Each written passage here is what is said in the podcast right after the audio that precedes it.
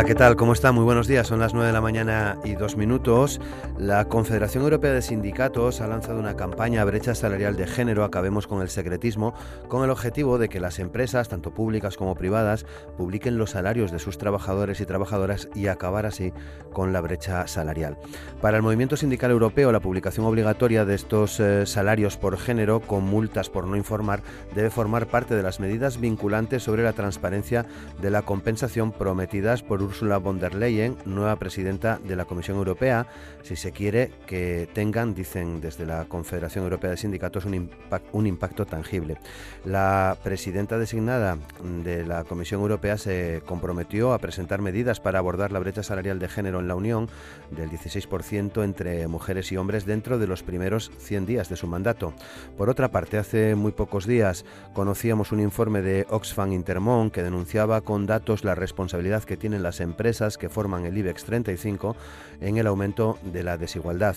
Em, un informe titulado Quién parte y reparte analiza el comportamiento de las 35 compañías que componen el principal selectivo español y la huella que dejan para afirmar que los altos ejecutivos del IBEX 35 cobran 123 veces el salario medio de sus plantillas y denunciar que sus compañías mantienen 805 filiales en paraísos fiscales. Así, en, desde 2015, mientras que los sueldos de estas compañías eh, caían un 0,5%, su resultado bruto de explotación eh, crecía de media un 65%. Concretamente, en 2018, el salario medio de las empresas del IBEX se redujo un 1,2%, lo que resulta más doloroso si se compara con un incremento del 6% en, los, en el caso de los altos directivos. Además, según se desprende de este estudio, en el último año hay compañías del IBEX que incluso han triplicado o cuadriplicado los salarios de sus primeros espadas. Otro apunte. Una investigación de la Universidad de Oviedo demuestra que la llamada brecha salarial es un hecho socioeconómico generalizado que admite poca discusión, descartando que se trate de un mito o una falsa creencia de orden ideológico. La investigación de Carolina Martínez Moreno, catedrática de Derecho del Trabajo y Seguridad eh, Social, a la que han podido escuchar hace unos minutos en esta misma casa, en, eh, en el informativo, en Asturias Hoy, en la primera edición, como digo, eh, la investigación de Carolina eh, Martínez acaba de obtener el segundo premio de investigación en igualdad y género que concede el Aula de Igualdad y Género Lola Martínez de la Universidad de Castilla-La Mancha. Las razones o factores desencadenantes de la brecha resultan múltiples y complejos y en ocasiones enmascaran discriminaciones indirectas entre mujeres y hombres, resabios históricos, ideas estereotipadas o meros prejuicios. Estas palabras forman parte de la descripción del trabajo de la profesora de la Universidad En el que se añade que el primero es la segregación ocupacional horizontal y vertical, dificultad para acceder a determinadas profesiones y para progresar en ellas eh, respectivamente. El segundo, la minusvaloración del trabajo femenino o predominantemente desarrollado por mujeres y la paralela hipervaloración del masculino, que tienen su principal reflejo en los sistemas de clasificación profesional, en las jerarquías de los puestos de trabajo y en los, y en los salarios. Se añade además que eh, un tercer factor que está constituido por la división sexual del trabajo, los distintos tiempos que con carácter general dedican mujeres y hombres a tareas productivas, a la actividad profesional o laboral y a las labores de cuidado o domésticas. En cuanto a las posibles soluciones, se apuntan para esta brecha eh, salarial eh, que deben venir de una decidida y honesta acción política y de la contribución de todo el cuerpo social al margen del gigantesco dispositivo de normas internacionales, europeas y nacionales o internas dedicadas a proclamar e intentar garantizar la efectividad del principio de igualdad y no discriminación entre mujeres y hombres. este trabajo del que hablamos eh, se realizó combinando diversos informes, mediciones y datos provenientes de distintas fuentes oficiales como eh, la encuesta de estructura social del Instituto Nacional de Estadística, los datos de Eurostat, el informe mundial sobre salarios de la Organización Internacional del Trabajo o también informes del Foro Económico Mundial, además de evidencias obtenidas a través de los casos que analizan y resuelven los eh, tribunales españoles españoles y de la abundante jurisprudencia existente, ordinaria, constitucional y europea. Es difícil proporcionar una cifra exacta de la brecha debido a la multiplicidad de fuentes existentes y a la disparidad de criterios de medición que se utiliza, pero por ejemplo Eurostat, que se nutre de fuentes análogas del resto de los 28 países de la Unión, sitúa la media de la menor ganancia femenina por horas en 2017 en la Unión Europea, con datos de 2014, en un 16%. Para España, conforme a datos provisionales, la brecha no ajustada se situaría en el año 2017 eh, en el 15%. Eh, por otra parte, las jugadoras de fútbol de primera división mantienen la convocatoria de huelga anunciada el pasado 22 de octubre. La convocatoria es para los próximos 16 y 17 de noviembre, coincidiendo con la novena jornada de la ah, Liga Primera Iberdrola. Las jugadoras piden, entre otras cosas, un 75% a tiempo parcial, lo que les permitirá alcanzar un sueldo mínimo de 16.000 euros anuales. La patronal, en cambio, lo limita al 50%, lo que dejaría a las más afectadas un sueldo de 8.800 euros al año, menos de 700 euros al mes. Hablamos de jugadoras de fútbol de primera división y bueno, pues es bien fácil hacer una comparación con la otra liga en este caso. A falta de más de dos meses mm, para concluir eh, este año 2019, tenemos la cifra más alta de víctimas mortales por violencia machista a fecha de 22 de octubre, la, fecha más, la, la cifra más alta desde 2011. Son asuntos que hoy vamos a tratar con Carmen Escandón, secretaria de Igualdad de UGT Asturias, Esther Barbón, secretaria general de Comisiones Obreras en la comarca del Nalón, y Laura Estevez, que es secretaria de Comunicación y Estudios Sindicales de la Unión Sindical Obrera. Con Amor Argüelles, como siempre, en el control de sonido. Aquí comienza Asturias al Día, con Roberto Pato. Pues estamos ya en las 9 de la mañana y 8 minutos. Esther Barbón, ¿qué tal? ¿Cómo estás? Buenos, días. Muchas gracias por acercarte a los estudios. Gracias a vosotros por invitarme. Carmen Escandón, ¿qué tal, Carmen? ¿Cómo estás? Hola, buenos días. Muchas gracias. Muchas gracias también a ti por acercarte a los estudios. Y Laura Estevez, ¿qué tal? ¿Cómo estás, Laura? Buenos días, Roberto. Buenos días. Es tu primera tertulia, ¿no? Seguro que no será la última. Sobre esto sí. Sobre esto sí, efectivamente. Bueno, pues eh, ya sin, sin perder más tiempo, quería abordar el primero de los asuntos en el que hay varias aristas, hay varios puntos sobre los que, los que fijarse. El general, Esther, eh, la, brecha, la brecha salarial que sigue sin reducirse. Pues sí, por desgracia y después de numerosos estudios desde el año 2014, como tú bien dices, en que ya se puso eh, el índice en, este, en esta brecha salarial de género, seguimos, como digo, después de varios años teniendo una brecha muy sangrante, una diferencia salarial, entiendo yo que sangrante. Eh, depende, como tú bien dices, los datos que se tomen, la brecha puede variar entre un 15 y un 22% en el Estado español, pero si nos referimos concretamente a Asturias, esa brecha subiría al 28%. Los datos son aún peores en, en nuestra región. Eh, las razones las acabas de comentar tú antes, la segregación horizontal y vertical principalmente, eh, el poco valor que se da al trabajo femenino, a los trabajos o sectores feminizados, los trabajos de cuidados y trabajos también del sector servicios, son, creemos nosotros, desde comisiones obreras, nosotras, la principal variable que, está, que hace que esta brecha de género siga ahí. Me gustaría también comentar, bueno, un poco también aquí, el tema de lo que nosotros desde comisiones, nosotras llamamos la parte explicada y la parte no explicada, porque hay dentro de, las, de la brecha de género razones muy visibles, como puede ser la diferencia salarial, eh, la diferencia por hora o la diferencia mm, que se, que se va también a los salarios en temas de antigüedad, de jornadas reducidas y demás, pero también hay otra parte que nosotras llamamos no explicada o que es menos visible y que es precisamente también eso mm, eh, cuando para trabajos o empleos o de igual, de igual valor hay una remuneración diferente. Me refiero, por ejemplo, a los casos de las limpiadoras y los cristaleros, los casos de los peones y las limpiadoras, los casos también a veces de los arquitectos y las trabajadoras sociales en administraciones públicas y esa es una brecha también yo creo muy importante que muchas veces se camufla también en temas como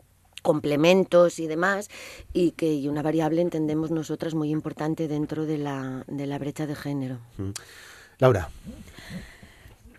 Pues mm, por desgracia hay demasiado que añadir, ¿no? Porque eh, cualquier número, cualquier estadística que busques más allá de las que has nombrado Anteriormente eh, seguimos encontrando brechas. Hace poco nosotros desde la USO presentamos un, un estudio sobre el valor de la hora de trabajo, tanto en los hombres como en las mujeres, y la media es que cada mujer cobra de media o 2 euros con 17 céntimos menos que un hombre. Ahí obviamente están muchas de las razones también que comentaba Esther ahora. Por, eh, por ejemplo, si nos vamos a los mismos sectores, ya no se trata de que mm, se llamen diferente limpiadora que cristalero, que ahí también hay una brecha, sino dentro de las propias empresas hablamos de limpiadoras, pero sus responsables, sus jefes, al final siempre son hombres. Están en el mismo sector de la limpieza, pero siempre en una posición más cómoda, tanto de, del propio trabajo que desempeñan como de las responsabilidades y obviamente al final de la, de la remuneración, de las cotizaciones que acaban convirtiendo a la mujer jubilada también en una mujer pobre. No es algo que, se circunscriba al, tiempo de la vida laboral, sino que obviamente todo eso va repercutiendo para acabar siendo también una jubilada pobre con nuestra mayor esperanza de vida. Vamos a ser jubiladas muchos más años pobres que, que los hombres. Y luego también un dato eh, que a mí me llama siempre mucho la atención, por desgracia, como todos estos, que es el de la brecha de género en cuanto a las jornadas parciales. Somos las que seguimos eh, soportando ese recorte de jornada cuando queremos asumir una, una, vida familiar, que no siempre son los hijos, porque en muchos casos también son los mayores los que quedan a, a nuestro cargo. Y aquí en Asturias, por ejemplo, una de cada cuatro mujeres que está contratada lo está en jornada parcial, un 23%, que es cuatro veces más de las jornadas parciales que, que soportan los hombres. Eso también acaba creando una, una dependencia que luego va al tema más dramático que entiendo que vamos a ir tocando más adelante, que es el, el de la violencia de género, el cómo soportar esa violencia cuando tienes también una dependencia económica, no te puedes, eh, no puedes ser una persona autónoma y llevar esa, esa vida. Uh -huh. Carmen.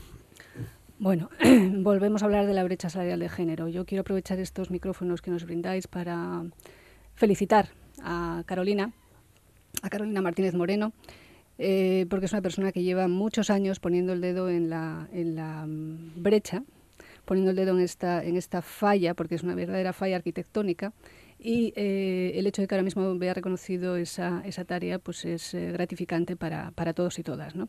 Efectivamente, desde nuestra organización, desde la Unión General de Trabajadores, llevamos muchos años indicando que la brecha salarial de género es una, es una falla, pero es además un, un fraude al sistema en el fondo. ¿no?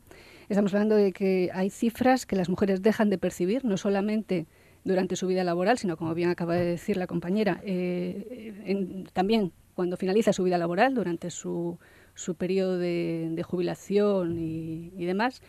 Pero eh, estamos hablando también de las cifras que dejan de contribuir al IRPF o de las cifras que dejan de cotizar a la seguridad social. Por tanto, es un verdadero fraude al sistema que padecemos todos y todas y que yo creo que es hora ya y a ver si con este estudio y este premio de Carolina podemos conseguir que todos y todas nos veamos concernidos en eh, atajar esa brecha de alguna manera. ¿no? Y es un llamamiento que desde aquí hago a la, a la parte, a la parte digamos, eh, encargada de resolverlo en gran medida. ¿no? Y esa parte es, eh, como no puede ser de otra manera, el empresariado. Quiero decir, eh, está claro que de alguna manera ellos tienen que sentirse vinculados en esto y de alguna manera en los próximos meses nos veremos eh, concitados para llevar a cabo una concertación social en el Principado de Asturias y puesto que tenemos la dudosa o el dudoso honor de ser la comunidad autónoma que tiene una brecha salarial más alta, seamos capaces también de eh, poner sobre la mesa medidas para poder atajar esa brecha. ¿no? Pero para eso tenemos que estar todos y todas concernidos y tenemos que estar todas dispuestas a poner encima de la mesa medidas que nos permitan atajar esa brecha que ya va siendo, ya va siendo hora, ya va tocando. Bueno, pues eh, recordábamos que el primer programa que hicimos sobre brecha salarial fue el 28 de abril de 2016. Creo que cuatro días después de empezar Asturias al Día. Fue uno de los primeros temas que tratamos aquí en este formato de, de tertulia. Poco han cambiado las cosas. Poco y, y, y, las que han cambiado parece que a peor, ¿no? No, no sé si lo podemos decir así. Mm, yo creo que se ha visibilizado más el problema, eh, se, ha dado, se ha dado a conocer en toda la sociedad española, pero sí que comparto contigo en que la solución aún no llegó.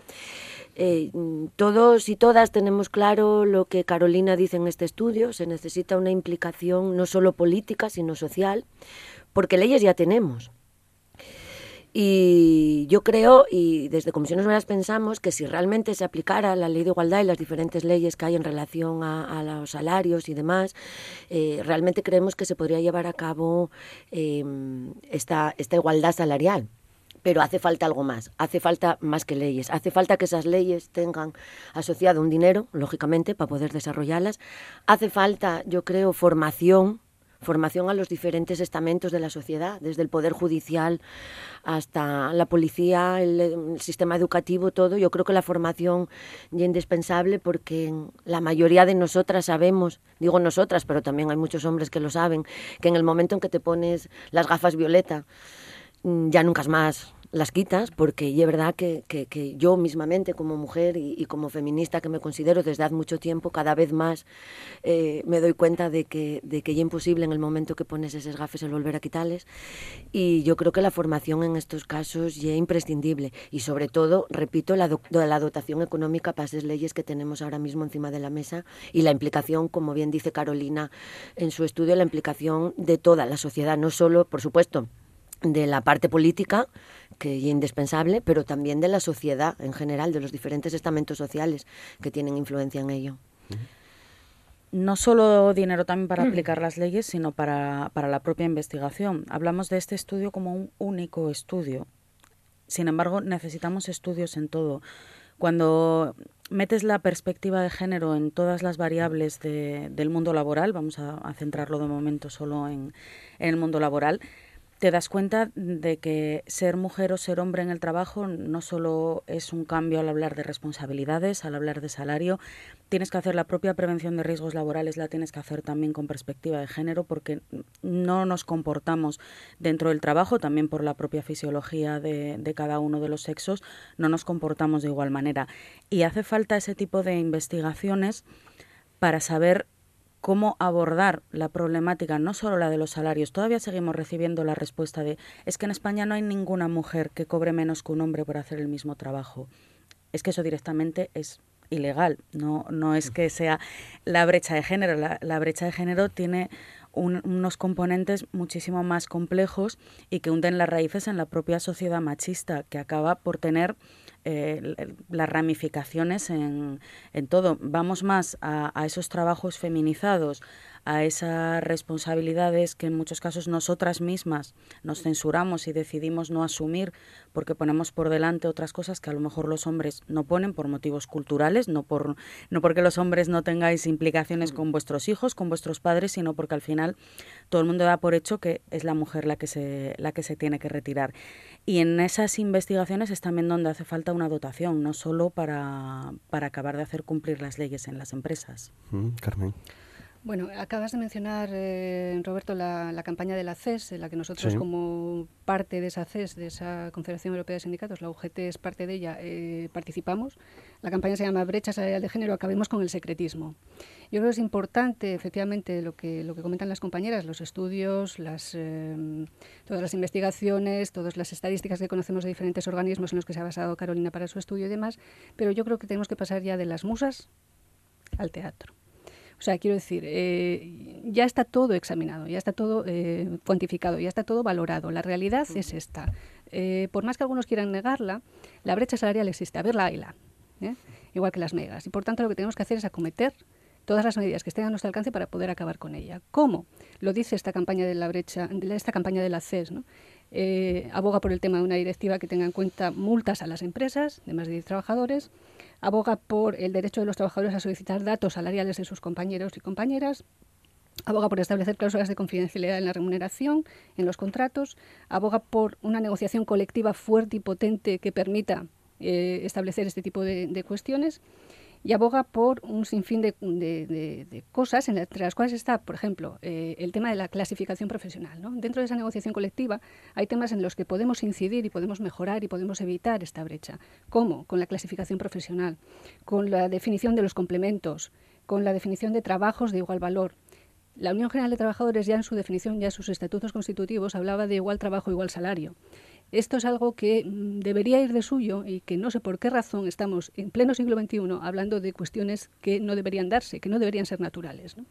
Y hay un dato un apunte al que también hace mención Carolina en su estudio, y es el tema de la, brecha que genera la propia, eh, bueno, nuestra biología y el hecho determinante de que somos nosotras las que parimos. ¿no? Quiero decir, la maternidad es un, un lastre, permítaseme el término, es un lastre en la vida eh, laboral de las mujeres, ¿no? hasta el punto de que leía el otro día, había un, artículo en el que hablaban del trilema de la mujer. O sea, la mujer no es que tenga un dilema, es que tiene un trilema. O sea, tiene que elegir entre su vida profesional, entre su vida eh, eh, personal y la vida de los cuidados que lleva aparejado de alguna manera. ¿no? Entonces, es el momento, yo creo, de cerrar ya este capítulo. O sea, las mujeres nos hemos incorporado plenamente al trabajo. ¿Qué falta? Falta que los hombres, nuestros compañeros de vida y de camino y de andadura, se incorporen a la tarea de los cuidados. Hay un absentismo claro en el mundo eh, del mundo doméstico por parte de los hombres. En el momento que consigamos equilibrar estas cuestiones, en el momento que consigamos también, por ejemplo, el tema que establece el Real Decreto Ley del 6-2019, eh, publicado el 8 de marzo, de manera, bueno, eh, importante, ¿no? La, la, fecha, la fecha es importante para todo. En el momento que consigamos establecer, por ejemplo, registros salariales, auditorías, en el momento en que las empresas vean que esto no va mm, de broma, esto es una realidad y hay que atajarla entre todos y todas, porque nos va todo en ello. ¿no? En el momento en que consigamos estas cuestiones, pues a lo mejor empezaremos a hablar de que la brecha salarial se reduce y no veremos que sigue existiendo y además perpetuándose. ¿no? Creo que es importante todo esto. Bueno, habéis mencionado todo este trabajo de, de, Carolina Martínez, que recuerdo es catedrática de Derecho del Trabajo y Seguridad Social en, en la Universidad de Oviedo. Eh, está teniendo más, más trascendencia, entiendo, que del ámbito universitario, del ámbito sindical, dada, dada la, importancia que, eh, que tiene, aunque decíais que lleva mucho tiempo analizando esta, esta situación. Una de las conclusiones es eh, eso que decíamos al inicio del, del programa, la brecha salarial es un hecho socioeconómico generalizado que admite poca discusión, porque, tal y como estáis contando, y enlazo ya con el informe de, de Intermon Oxfam, existe, ¿no? Y existe a todos los niveles, porque eh, Intermon, Laura, habla de, del IBEX 35. Habla de las grandes empresas de este país. Y ahí vamos a, dos brechas. O sea, no solo la, brecha de género, sino también obviamente la brecha entre la, que se ha agrandado durante la crisis entre las grandes fortunas o los grandes salarios en este caso, que muchas veces van aparejados a grandes fortunas, y la de los trabajadores, los curritos de a pie, que todas las mañanas se cogen el metro para ir a cualquiera de estas grandes sedes, se tiran una hora y acaban bajándole el sueldo un 1,2% de, de media.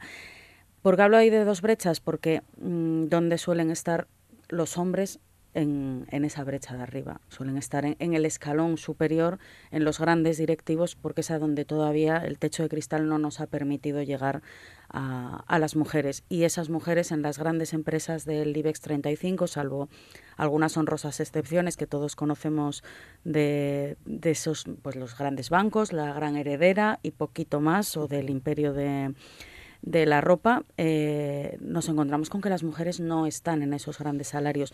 Con lo cual, a la vez que se está agrandando esa, esa brecha entre los grandes directivos y los trabajadores, de alguna manera también es una brecha de género porque las mujeres siguen sin poder acceder a esas grandes fortunas y a esos grandes salarios. Esther. Pues sí, eh, estoy completamente de acuerdo con lo que acaba de decir Laura. Aquí hay una doble brecha. Eh, salimos de la crisis con una mayor desigualdad con respecto a los que más tienen y la clase trabajadora, porque yo no me resisto a hablar de clase trabajadora.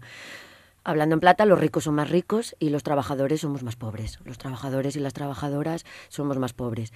Hay esa brecha que deja claro este estudio, pero que ya desde Comisiones Obreras llevamos denunciando también desde hace un tiempo y eh, luego está la otra brecha que, como siempre, eh, cuando hay una discriminación, las mujeres llevamos la peor parte. Llevamos la peor parte por, porque eh, nos sigue siendo esa segregación vertical de la que hablábamos antes, el techo de cristal, el suelo pegajoso, como lo queramos llamar, el tema de los cuidados, porque todo está relacionado, hace que además en estas empresas no seamos capaces de alcanzar esos puestos de decisión, esos puestos directivos, y entonces, pues lógicamente, en este tipo de empresas la brecha de género eh, se agranda aún más. Eh, el informe lo trae claramente en empresas como el Banco Santander, la brecha de género es de un 31%. o en el caso de Mafre del 28%. Entonces, lo dicho, lejos de que esa brecha en estas empresas se, se, diluya, al contrario, aumenta. Y luego, sobre todo, a mí también me llamó la atención en, en el informe este de Intermon Osfan la opacidad. Es verdad que ahora tienen obligación de publicar sueldos y demás para que se vea precisamente cuál es esa brecha de género, pero este tipo de empresas sigue teniendo una opacidad enorme y siguen, siguen resistiéndose, podemos decir, a publicar esos datos porque lógicamente no les va a dar una buena prensa, hablando así en, en, términos coloquiales. Sí, Carmen. Bueno, al final eh, es un poco lo que dice Esther ¿no? y lo que dice la, la compañera Laura también. Incremento de la desigualdad, incremento de la pobreza extrema e incremento de la riqueza extrema. ¿Ante qué estamos? Ante un modelo capitalista absolutamente desgarrador y liberal que mm, no funciona que no funciona, que hay que replantearse. Podríamos traer aquí a Thomas Piketty y a, y a tantos otros, ¿no? Pero bueno, vamos a, vamos a, a, limitarnos a lo que nos ocupa. Al final se acrecientan las desigualdades, pero, pero las mujeres somos aún más desiguales, ¿no? Es decir, ya lo decía Flora Tristán, la mujer es la proletaria del proletariado pues, pues ante eso estamos. ¿no? Y claro, en, organizaciones como las del IBEX 35, pues esto se acrecienta. Se acrecienta al punto de que únicamente hay eh, en puestos directivos un tercio mujeres, cuando son aproximadamente el 46% del personal. ¿no?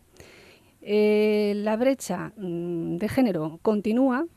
Eh, esa brecha de género lo extiende todo o, al final llega a todo. Y es esa misma brecha de género que el, informe de la OIT o del, Fondo, del Fondo Económico Mundial, el Foro Económico Mundial, dice que España ocupa el, el puesto 129 de 149. ¿no? Es esa brecha de género general que lo, que lo, que lo imbuye todo.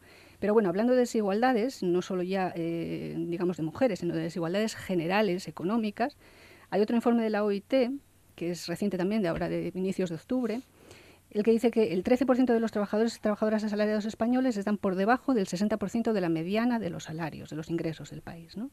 Por lo tanto, están por debajo del umbral nacional de la pobreza. España es además el tercer país de la UE con mayor pobreza laboral. Es lo que llamamos el, precariado. ¿no? Todas estas personas que trabajan cada día y que no alcanzan a cubrir sus necesidades básicas esenciales, ¿no? la pirámide de Maslow. Por tanto, eh, es, para, es para hacérnoslo mirar. ¿no? Y estos datos que afean a nuestro país de esta manera eh, solo son superados por Grecia y Rumanía. Yo creo que eh, un país como España no puede permitirse este tipo de, datos, ¿no? Y de alguna manera tenemos que empezar todos y todas a hacernoslo, hacernoslo mirar, ¿no? Al final es un sistema que no está funcionando, un sistema que claramente es, está fallido y que habrá que buscar alternativas. Y desde luego el reparto de beneficios tiene que alcanzar a todos y a todas. Eh, las cosas están claras. Las barreras están en la negociación, en las negociaciones con las empresas. Bueno, yo eh, diría que hay una, hay una barrera importantísima. Eh, la UGT, desde luego, no se va a cansar de decirlo y decirlo bien alto, y es que eh, los últimos años han sido nefastos, nefastos para la economía y nefastos, por supuesto, para los trabajadores y las trabajadoras. Las eh, reformas laborales que hemos sufrido, y digo sufrido porque ha sido así, las reformas laborales que hemos sufrido y seguimos sufriendo todavía, sus consecuencias eh, han hecho que, por ejemplo, la negociación colectiva, que nos permitía una cierta entente a la parte trabajadora y a la parte empresarial, pues se han desdibujado, se ha desdibujado completamente. Y eso nos deja en una situación de clara debilidad. Eh, ¿Qué supone esto al final de todo? Es una fractura social, es una clara fractura social. Y en tanto en cuanto no seamos capaces, todas y todos, de verlo de este modo, eh, esta sociedad no va a avanzar.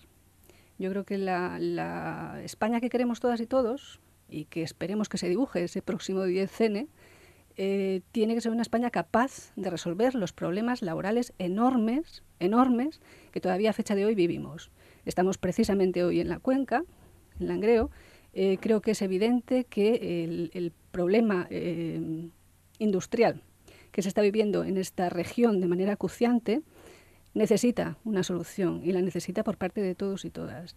Y desde luego, desde la política nacional, esa solución podría venir de la mano de una retirada ya, cuanto antes, de esas eh, reformas laborales que nos han sido tan lesivas a todos. Laura. Reformas laborales que ayer nos dio un, nuevo zarpazo con la sentencia del Tribunal Constitucional que precisamente basándose en, esa reforma laboral, en el artículo 52, pues permite que una trabajadora que tiene una baja completamente legal, amparada por la seguridad social, ni mutuas, ni médicos privados, sino por nuestro propio sistema de, de salud y protección pública, pueda estar despedida considerándose absentismo. Esos son algunos de los ejemplos. Aquí en, en Asturias y aquí en la Cuenca hemos sufrido especialmente también el, el maltrato a las subcontratas, que también se permite desde, desde la reforma laboral, al no, al no igualar sus condiciones con las empresas principales.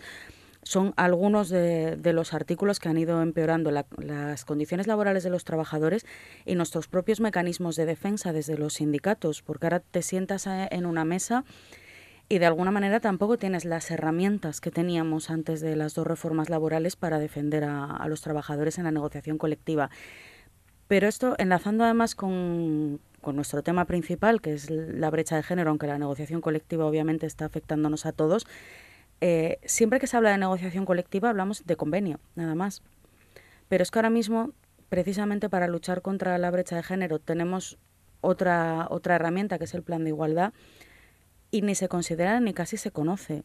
Cuando llegamos eh, a los eh, comités de empresa, hablamos con nuestros delegados, hablamos con, el resto de, componentes de los comités y ni siquiera son conscientes de que hay que negociar ese plan de igualdad que permite dotar de, ciertas medidas eh, y de transponer esas leyes que sí que tenemos y que no se están cumpliendo en su mayor parte, precisamente para luchar contra, contra las brechas de género hace unas semanas en la USO estuvimos en unas eh, jornadas de, formación sobre planes de igualdad. Salieron los datos mm, de que las empresas que antes del 8 de marzo estaban obligadas a tener plan de igualdad, que eran las de más de 250 trabajadores, ni siquiera el 10% la tenían. Entonces, mm, ¿para qué ampliamos? Primero que se cumpla en las empresas de más de 250 trabajadores, la mayoría las propias de, del IBEX, haz que tengan su propio plan de igualdad y a partir de ahí intenta que bajen a las empresas de, entre 50 y 250 trabajadores. Pero para que, mm, o sea, obviamente se tiene que ampliar la ley, pero me refiero a que ampliar la ley si no haces cumplir la que ya tenías, tampoco en sí mismo es una medida que, vaya a surtir efecto. Esther. Sí, bueno, en comisiones obreras tenemos claro que hemos salido de la crisis con muchos menos derechos, los trabajadores y trabajadoras de este país. Eh, comparto plenamente lo que acaba de comentar Carmen de la reforma laboral y, de hecho, pues bueno, un ejemplo claro aquí en la cuenca y reciente. Eh, lo dicho, tenemos claro que a Vesuvios lo cerró la reforma laboral. La única diferencia eh, de hace 10 años ahora, que también hubo un intento de cierre, es ese, la reforma laboral. Hace 10 años necesitaban tener una autorización administrativa, hace 10 años esta misma empresa necesitaba tener una negociación y un acuerdo con el comité de empresa y en estos momentos la decisión fue unilateral y legal gracias a esa reforma laboral. Entonces, lo dicho, somos conscientes de que hemos salido con muchos menos derechos, no solo de tipo salarial, sino de derechos laborales en, en general.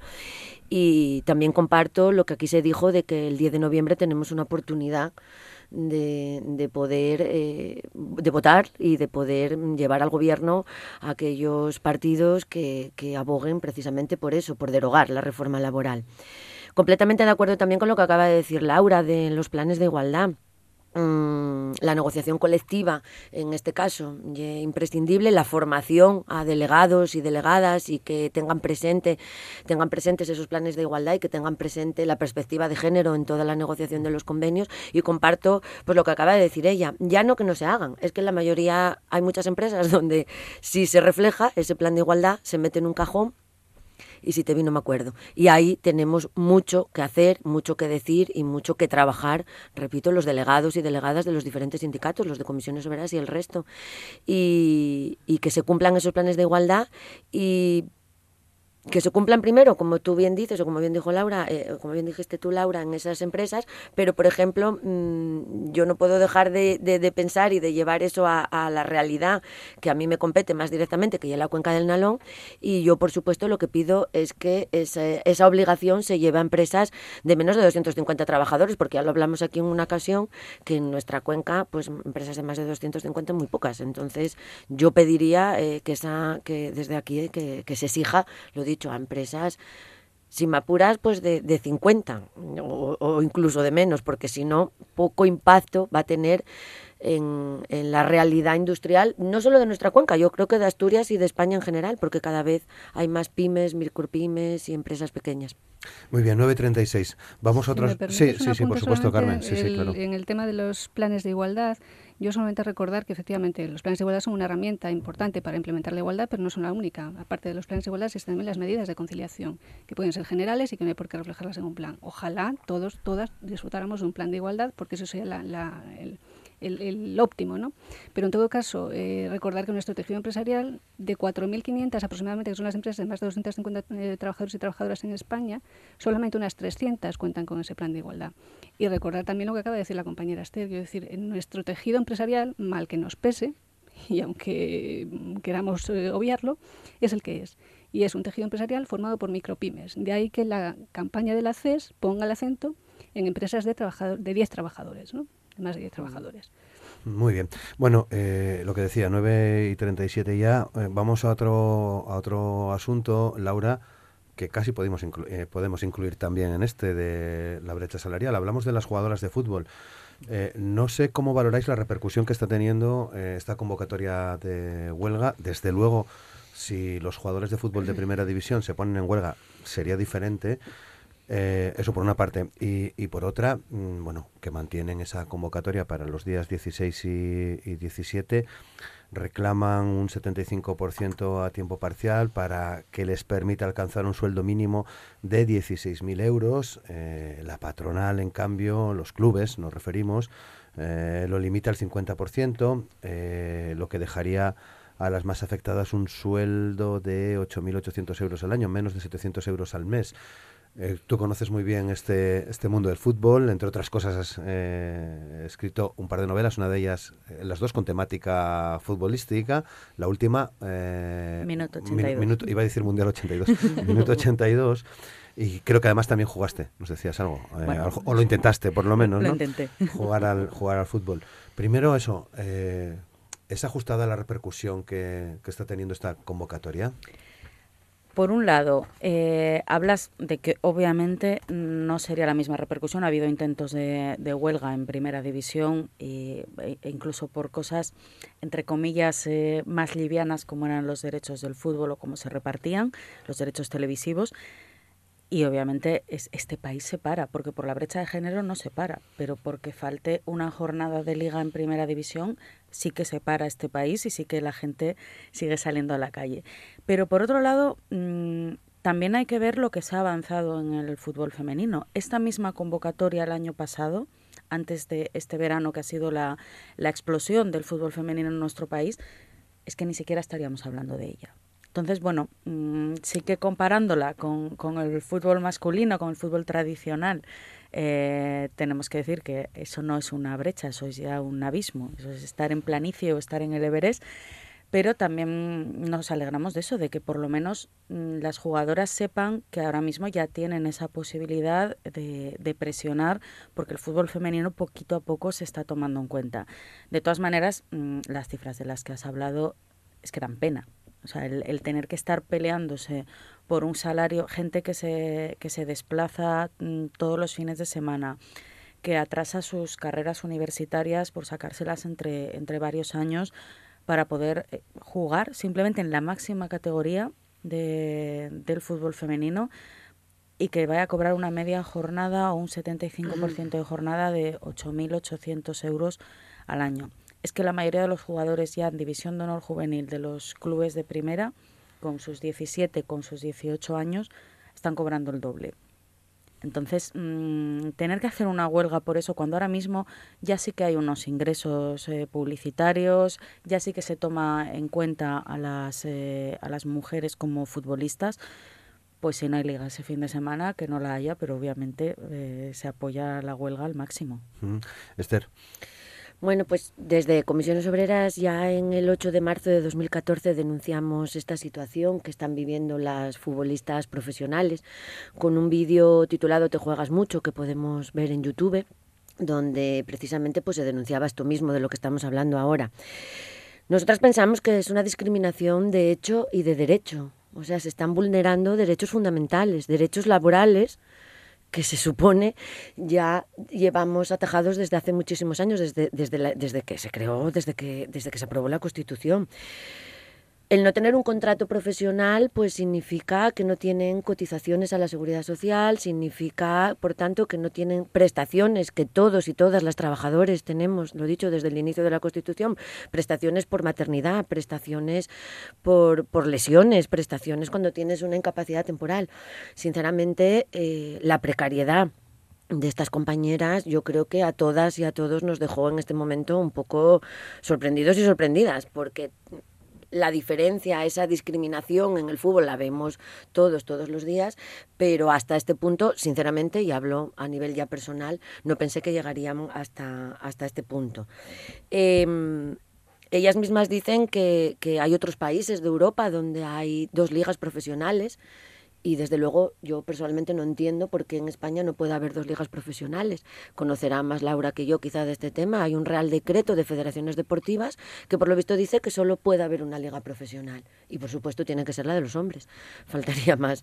Eh, lo dicho, yo creo que una vez más las mujeres eh, llevamos una lucha histórica en un mundo de hombres, en este caso en el caso del fútbol una lucha que, que en estos momentos eh, se está conociendo, la está conociendo toda la sociedad y que podemos comparar con otras luchas casi históricas de las mujeres, lo dicho, mundos de hombres, como pudo haber sido la, la lucha de las mujeres por entrar en la minería o cuestiones de este tipo. Sinceramente, creo que hay pocos espacios con tanta discriminación ¿eh? y con tanta diferencia en derechos entre hombres y mujeres, pocos espacios yo creo que hay a día de hoy como este del, del fútbol profesional.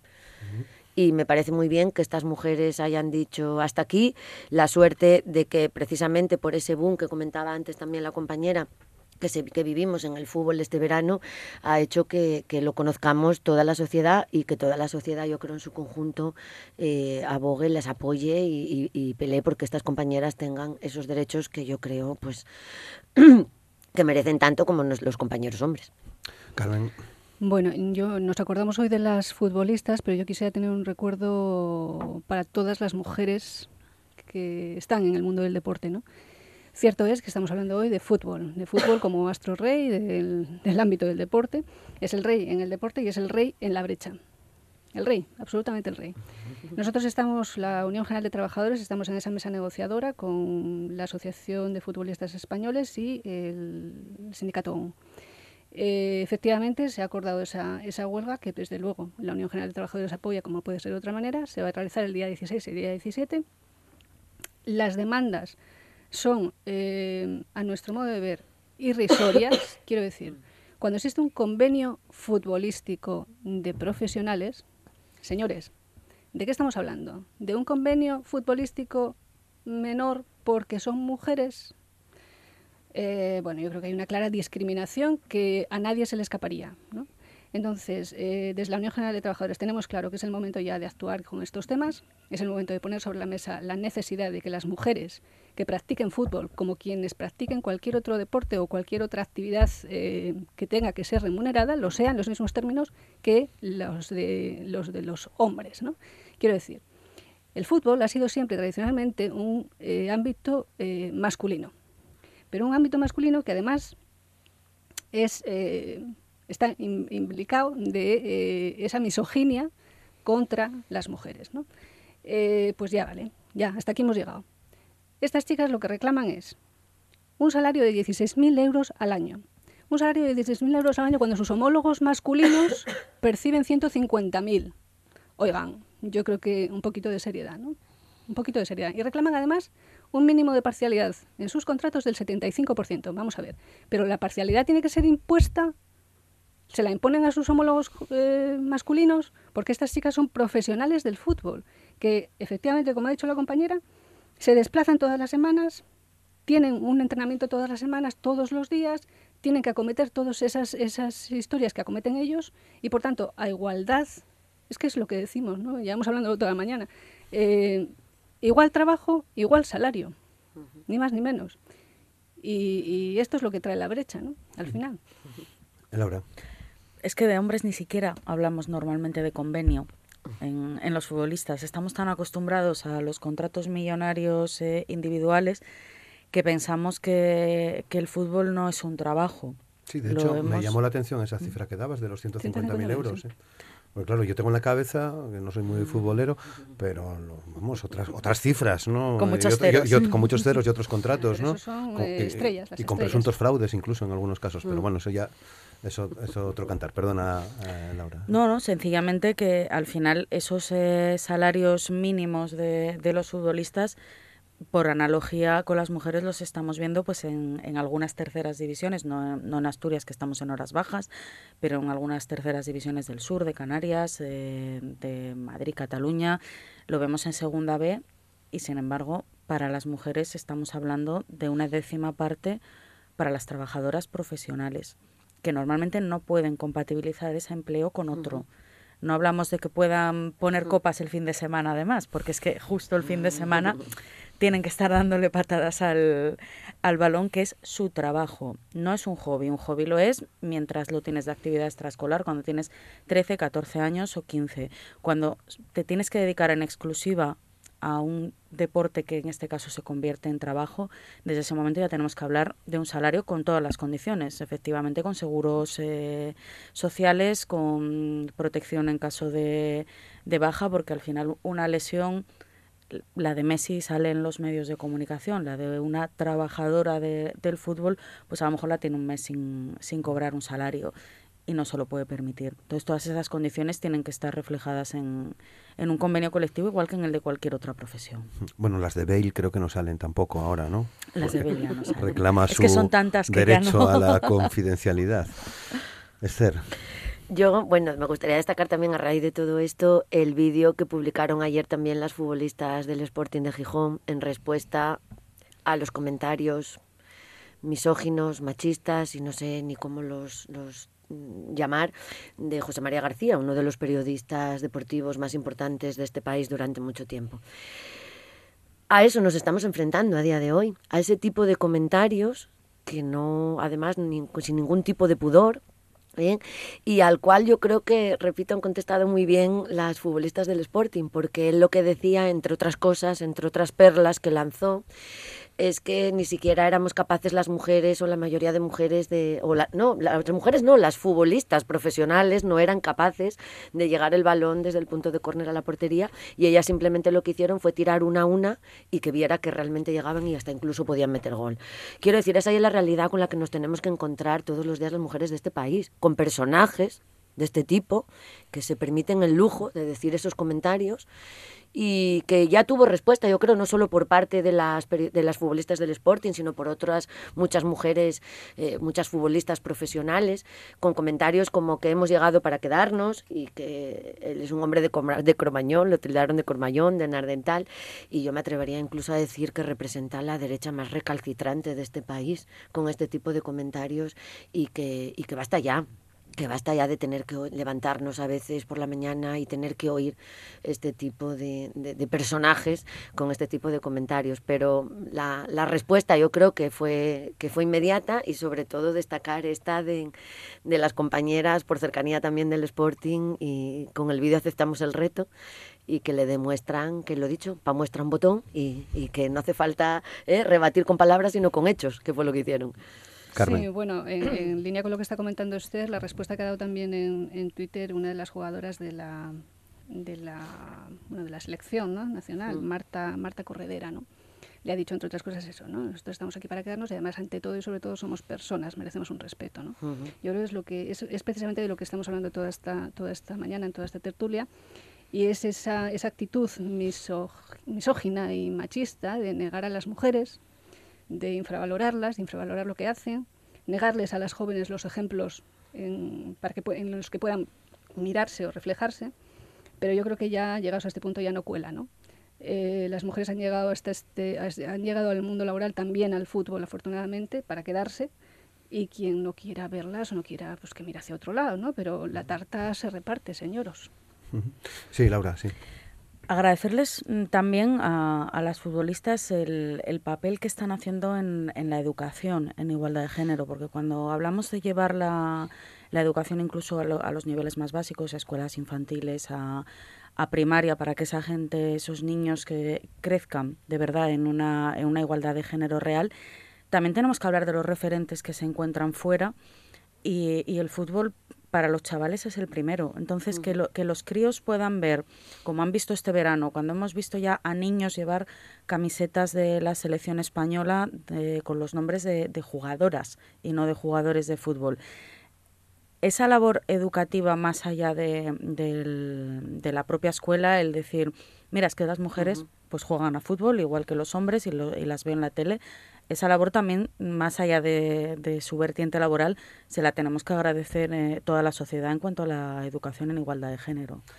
Muy bien, bueno, veremos a ver qué ocurre hasta el día 16. Mm, no sé. En cuanto a la repercusión eh, que comentabas, eh, he visto esta mañana que están recibiendo también el apoyo de las de las organizaciones europeas. Entonces, bueno, relacionadas con el fútbol, con lo cual creo que la repercusión es máxima y creo que hay que aprovechar del momento. ¿no? sé si está previsto nuevos encuentros antes del 16. No, de momento no hay nada previsto. Muy bien. Bueno, pues seguimos eh, atentos a, esta situación de las eh, jugadoras de fútbol, de las futbolistas, con esa convocatoria de huelga para los días 16 y 17 de, noviembre. Nos quedan ocho minutos para llegar a las 10. Eh, llevamos más mujeres asesinadas a 22 de octubre de 2019 que todo el año pasado, Carmen. Pues sí, violencia de género. Eh, nosotros precisamente, Comisiones Obreras en la Unión General de Trabajadores y Trabajadoras, todos los meses nos concentramos, eh, el último martes de cada mes, en contra de esta violencia sostenida. Eh, creo que el tema de la violencia de género no debe dejarnos a nadie en esta sociedad impasibles eh, llevamos efectivamente a fecha de hoy más mujeres asesinadas, más feminicidios que en todo el 2019, que en todo el 2018. Creo que es para hacérnoslo mirar, para reflexionar todos y todas. Está claro que el sistema está fallando. Lo que no podemos en ninguno de los casos, creo, es normalizar la violencia. Creo que la violencia de género con el mm, final trágico del feminicidio es solo la punta del iceberg de todo lo que hay debajo y creo que tanta violencia es, bueno, por supuesto, el, feminicidio y, el asesinato final, ¿no? Pero también el previo a ese asesinato final y a ese feminicidio, ¿no? No podemos negar, no podemos em, mirar hacia otro lado y creo que todas las instituciones, toda la sociedad estamos obligados y obligadas a que estas cifras desaparezcan de nuestra realidad diaria, porque nos desautorizan, porque nos, em, em, arrinconan y hacen que seamos una sociedad menos democrática, porque en tanto en cuanto las mujeres no puedan vivir en paz y en libertad en una sociedad, pues una sociedad no puede hacerse llamar democrática. ¿no? Y, en eso estamos. Y yo quiero mm, recordar la importancia de, de la voluntad política, pero la importancia también de la voluntad social. Y en cuanto a la voluntad política, poner el dedo en estos señoros, a los que no voy a mencionar, pero que todos tenemos en mente, que son actores políticos, que están hablando de cosas como la ideología de género, como el PIN parental, como la violencia doméstica, a ver si se dan cuenta estos señores de que Beijing en el 1995 ya estableció que lo privado es público, lo personal es público. Ya lo había dicho Kate Millett también, pero lo que no vamos a hacer es condenar al silencio a las mujeres que están padeciendo violencia. Nada de violencia doméstica, señores. Esta violencia que se ejerce por el sobre las mujeres por el mero hecho de serlo es una violencia que tenemos que hacer pública, manifestar, que, contra la que tenemos que luchar todos y todas, cada uno desde nuestro respectivo ámbito, todos y todos, todos los días. ¿no? Con lo cual, mm, yo creo que a estos señoros hay que decirles el 10N que no estamos de acuerdo con su visión de la violencia, que lejos de, estar de acuerdo con su visión, entendemos que hay muchas otras cosas que hacer contra ella y, es lo que tenemos que decirles, ¿no? que esos recortes que ellos están estableciendo en políticas que tienen que ver con, con ir en contra de la violencia de género en Andalucía, por ejemplo, a nosotros no nos van, no estamos de acuerdo con ellos. Y por tanto creo que hay que aprovechar ese momento para votar, votar en conciencia y hacer ver a este país que somos un país absolutamente concienciado contra la violencia de género y que vamos a ir a, luchar porque esas cifras desaparezcan. Esther. Pues estoy completamente de acuerdo con lo que acaba de decir la compañera. Antes hablábamos de que hemos salido de la crisis con menos derechos, pero sinceramente pienso que también hemos retrocedido en valores. Y nadie a día de hoy puede negar la violencia que se ejerce contra las mujeres, porque además es una violencia contra las mujeres por el mero hecho de ser mujer. Nadie puede negar eso. Las cifras están ahí. Además, a mí me parece sangrante también, o me parece mm, cuanto menos muy llamativo, el hecho de que de las, eh, de las 49 mujeres que llevamos asesinadas este año, 38 ni siquiera hubieran presentado denuncia, lo cual quiere decir que, como acaba de decir Carmen también, solo vemos la punta del iceberg, hay mucho detrás, hay muchas mujeres sufriendo cada día y por supuesto que, que, tenemos que decir que no es no, que basta ya y, y parar, parar eh, ese nueva, esa nueva ideología, esa nueva corriente que quiere eh, disfrazar y que quiere que no sea real la violencia contra las mujeres o que se lo se intente matizar de alguna manera. Eh, lo dicho, tenemos ahí el 10 de noviembre y ahí tenemos también que estar presentes las mujeres diciendo qué es lo que queremos para, para nuestro futuro mm, laboral y también en contra de esta violencia que cada día, bueno, cada día es peor y que ya se puede considerar una lacra o, si me apuráis, terrorismo de Estado. Yo lo llamaría. Y Laura. Detrás de cada uno de los asesinatos, que es esa, esa parte final de, de la violencia de género, hay un descerebrado, hay un asesino, pero estamos todos como, como sociedad. Llevamos hablando ya prácticamente una hora de las diferentes brechas y esas brechas eh, que parece que pueden no tener nada que ver con, con la violencia de género, en realidad la están justificando, están convirtiendo a la mujer en un ser inferior, en un ser que sobre el cual se puede disponer, se puede disponer tanto de su tiempo, de su trabajo como de su propia vida y con lo cual es un problema eh, social. La violencia de género existe, es tan incontestable como la brecha de género que, aparece en, el estudio de Carolina y no se puede negar hay casi ya 50 mujeres asesinadas, no muertas, no las mata la violencia de género, las mata un asesino y, es un asesinato, no es una muerte, no es aparece muerta, mm, no te caíste por las escaleras y te, y te mataste, no apareciste muerta, alguien te mató. Y los sistemas de, protección mm, no están funcionando también precisamente porque muchas mujeres todavía no son conscientes de, esa fuerza, tienen esa dependencia económica, como decimos desde la uso, hay esa falta de autonomía económica que también en muchos casos les, no les permite ni denunciar ni escaparse de esa espiral de violencia. Pero en conjunto todos somos responsables de ese extremo de la sociedad machista. Muy bien, pues con estas eh, reflexiones llegamos al final. Nos separa menos de un minuto de las 10 de la mañana. Mm, muchas gracias, Esther Barbón, por participar con nosotros. Gracias a vosotros. Laura Estevez, muchas gracias también. y Carmen Escandón, muchas gracias también por participar en este programa. Y a todos ustedes ya saben que mañana jueves 31 volvemos aquí con Asturias al día a partir de las 9 de la mañana en la radio pública en RPA. Les esperamos. Feliz día. Hasta mañana.